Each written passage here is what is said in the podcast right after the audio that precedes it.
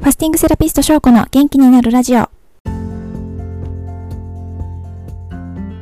皆さん、こんにちは。ファスティングセラピストの翔子です。この番組では、ファスティングや腸活など、あなたの腸が元気になる情報を平日毎日配信しています。腸が元気になると、心も体も元気になります。元気や若さを取り戻したいと思っているあなたの役に立てれば幸いです。ということで、おはようございます。え今日もですね、いただいたご質問にお答えをしていきたいと思います。えっとですね、初めてファスティングに挑戦される方からのご質問ですね。えっ、と、あの、ある程度の、あの、オリエンテーションとかも受けていただいて、概要をつかんでいただいた後のご質問なんですけども酵素ドリンクを薄めて飲む場合 60ml 飲むとなっていて薄めて飲んだら飲む量に対して40しか飲めなかった場合でも大丈夫ですか、えー、薄めて飲んだ場合例えば朝からそんなに飲むことができない場合お昼までにその分を小分けにして何回かに分けて飲んでも大丈夫ですか？また水で薄めて飲んだ場合その水の量は1日2リットルの分量と別に考えるのでしょうか？はいということで酵素ドリンクの飲み方とか、あとお水に関してのご質問です。とですね、初めてだとね、こういうところからやっぱりわからないですよね。本当なんか私当たり前になってきちゃってるので、なんかこう皆さんにすごい説明したつもりがいろいろ本当足りてないんだなと思って、こうしてこうご質問いただけると、他にね、わからない方がいて、でもなんか聞けないみたいな方のお役に立てるんじゃないかなと思うので、本当にあのご質問ありがたいです。あの、ご質問ありがとうございます。はい。で、えっと、いただいたご質問一つ一つお答えしていくと、まず酵素ドリンクはですね、1食分が60から70 70ml を飲んでいただくんですけども、まあ、薄めることで、えー、もしね水の量が多くなるのでそれでこう飲めなかった飲みきれなかったみたいな場合はあの小分けにして時間を置いて飲んでいただくっていう感じで全然大丈夫です。むしろですね私はもう1食分を2回に分けて飲むっていうようにしちゃってますよ。あの具体的には酵素ドリンクって、えっと、1回1食分その60から 70ml なんですけど私は酵素ドリンクを30から 40ml にしてそれを2回に分けて飲むっていう感じにしています。だからだいたい朝は、まあ、6時ぐらいに最初の1回目飲んででえっと本当に8時ぐらいかな。うん。まあその時にもよりますけど12時間経ってからもう1回30から 40ml を飲むって感じにしています。でその方がねあの2度楽しめるし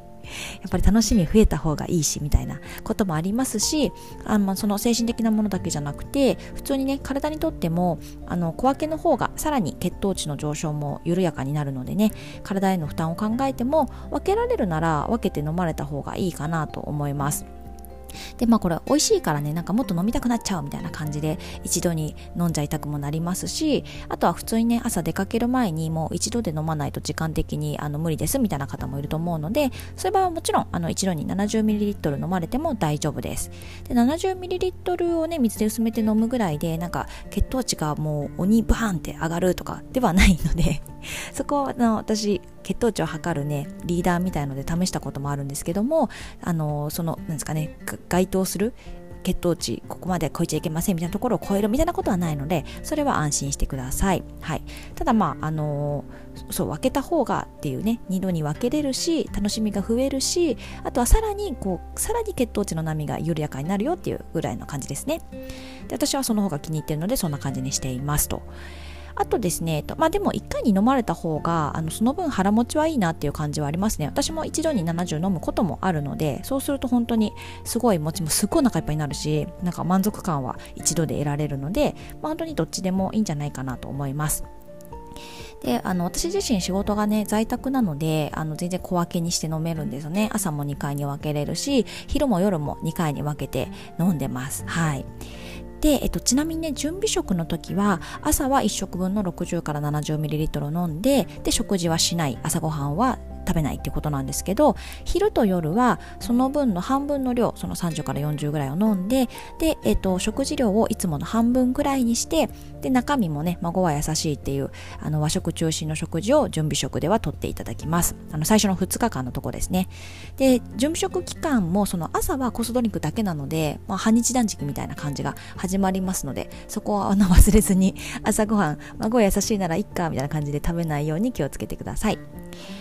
あとですね、えっ、ー、と、そう、水で薄めて割った場合、その水の量って1日2リットルお水飲みましょうと言っているこの2リットルの分量に、あの、含んでいいのか、別に考えた方がいいのかっていうお話で、これは、あの、薄めたお水の量も含めて2リットルで大丈夫ですよ。ちゃんとお水が飲めてるっていうことなので、それも含めてで 大丈夫です。もう結構ね、1日2リットル飲むって大変ですからね。ぜひ、あの、のそのコースドリンク飲む時にも 水を足していただいて飲むといいかなと思います。